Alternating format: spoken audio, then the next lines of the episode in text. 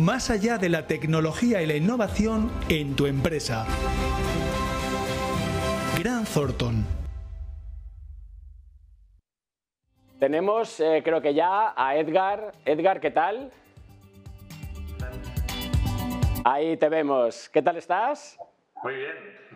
Oye, pensaba que me ibas a recibir con, con las Apple puestas, que sé que eres un avanzado en, en- en ese, en ese material. Bueno, hay que esperar un poquito todavía. Bueno, oye, eh, Edgar Martín Blas, que es cofundador y también pues, CEO de Virtual Voyagers. Primera pregunta, ¿qué supone esa presentación de esas gafas realidad mixta de Apple?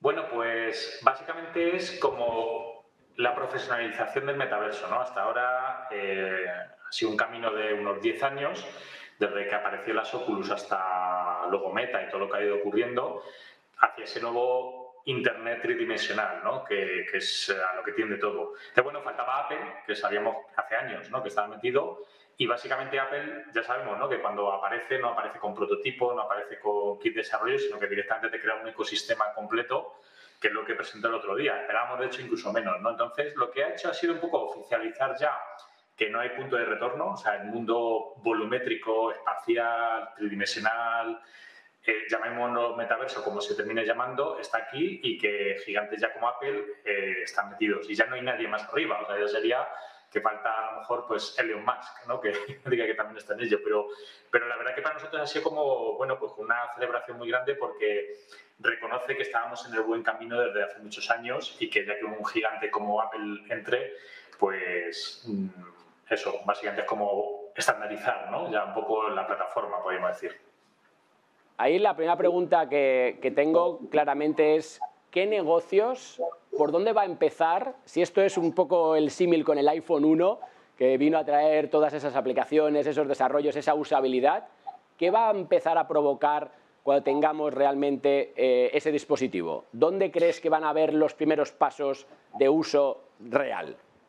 Pues es curioso porque inicialmente creíamos que iba a ir un poco en la línea de meta, de contenidos, todo como más hacia el videojuego, podríamos decir, y no, realmente ha ido hacia más hacia las utilidades y aplicaciones. Entonces, para entender un poco el concepto de la, de la gafa, lo que propone y el por qué va a ir hacia esas aplicaciones, esta gafa no es solo virtual, sino que es mixta, o sea que lo que hace es escanea en tiempo real todo lo que nos rodea con 12 cámaras más un escáner LIDAR y luego aplica ese mundo virtual por encima de tu salón, oficina, lo que quieras.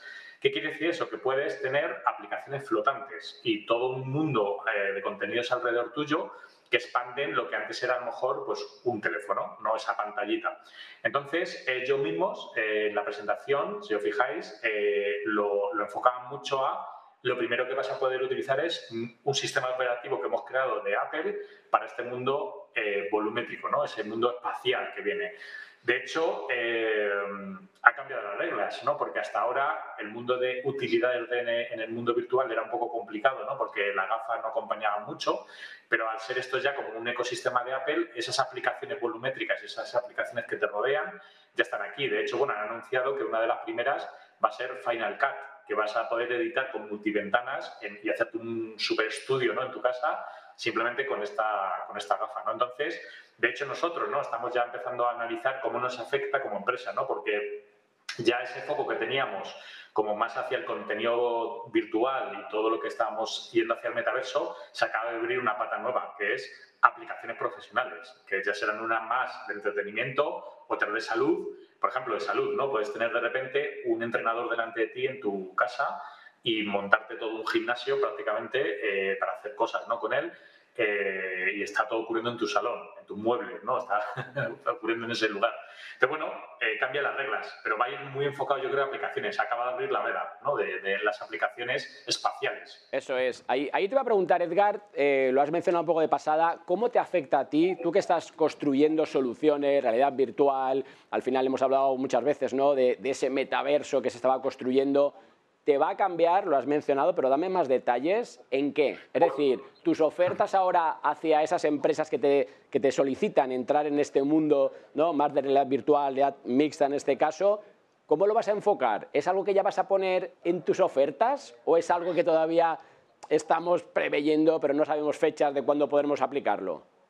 Bueno, pues ya lo hemos aplicado. Para empezar, hemos anunciado ayer, bueno, cuando eso, hace unas horas, eh, la alianza con la gente de Apple Coding para incluirlo dentro de nosotros, de Virtual Voyagers. Tenemos luego una academia con la Complutense que tiene el primer máster sobre tecnologías inmersivas, metaverso, y acabamos de anunciar eh, la incorporación de Apple Coding, que tiene el certificado de Apple oficial, para aprender ya a utilizar la, la gafa. Aunque todavía no la tenemos físicamente, el SDK de desarrollo se empieza ya a, poder acceder a él dentro de muy poquito, ¿vale? Que lo han anunciado. Entonces, toda esta, esta pata, ¿no? De aprender ya a ir conceptualizando y un poco programando lo que viene con simuladores, evidentemente, hasta que tengamos la gafa, ya lo hemos incorporado en la academia y bueno, ya está, ya lo hemos lanzado en los medios.